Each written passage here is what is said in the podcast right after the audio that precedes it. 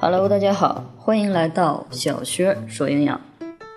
今天呢，跟大家谈一谈关于目前呢比较流行的酵素。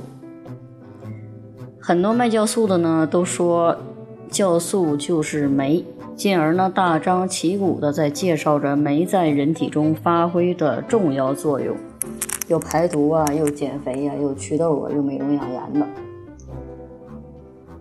酵素是否可以疏通肠胃并且减肥呢？其实呢，他们说的酶的作用可以说是没有错的。酶确实参与着人体内的诸多生命活动，但是呢，卖酵素的还会说通过吃酵素可以补充体内的酶，这完全就是胡扯。酶大多数是蛋白质。会被人体消化，最后以氨基酸的形式被吸收，是无法特异性的起到补充人体酶的作用的。目前已知呢有特别作用的口服酶，也就是用于消化道止血或者是促进消化，但是呢在被人体完全消化之前发挥作用，也都是应用于一些病人，正常人根本就不需要。叫酵素的东西，它不一定就是酶。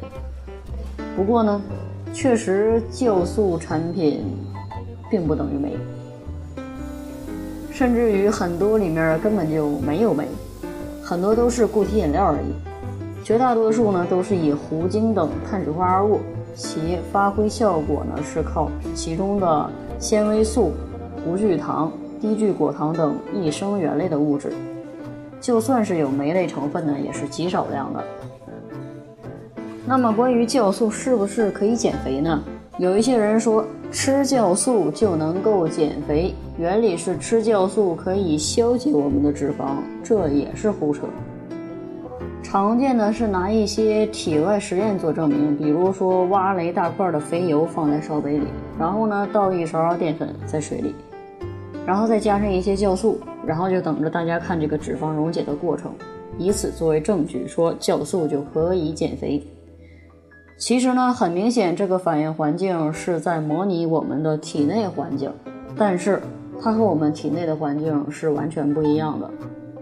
脂肪酶确实呢有助于分解脂肪，但是呢那是直接接触，而酵素酶呢它没有办法特异性的作用在我们的皮下脂肪当中，更何况是分解之后又不是归于虚无，不是更好的吸收了吗？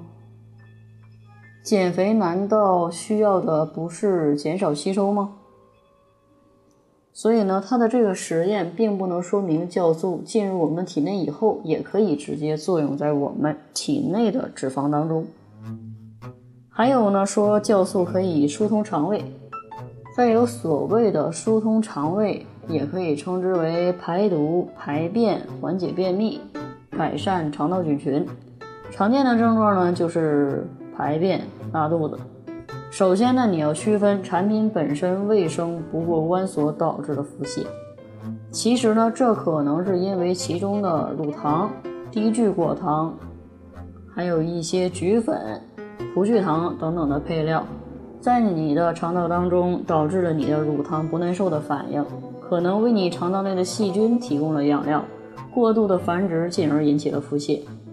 也可能呢是你的肠道难以承受这些成分，所以呢引起了腹泻，也就是我们常说的乳糖不耐受。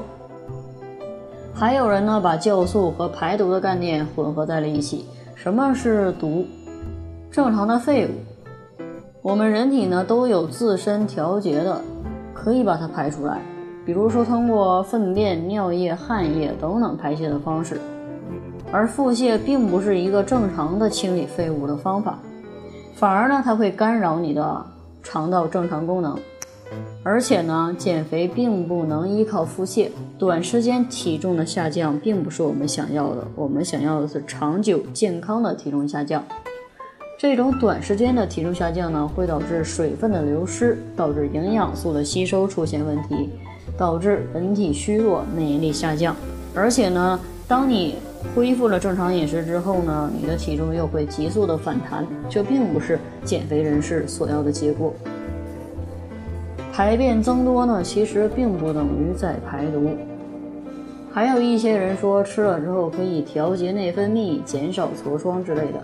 我估计呢，要不然就是你的心理作用，或者呢，还是一些其他食物的改变，跟酵素没有什么关系。倒是有的人用来做擦地板或者是清洁，其实呢，这个方法效果倒是不错的。自己做酵素的话呢，也可以为未来做胞胎打下一个坚实的基础。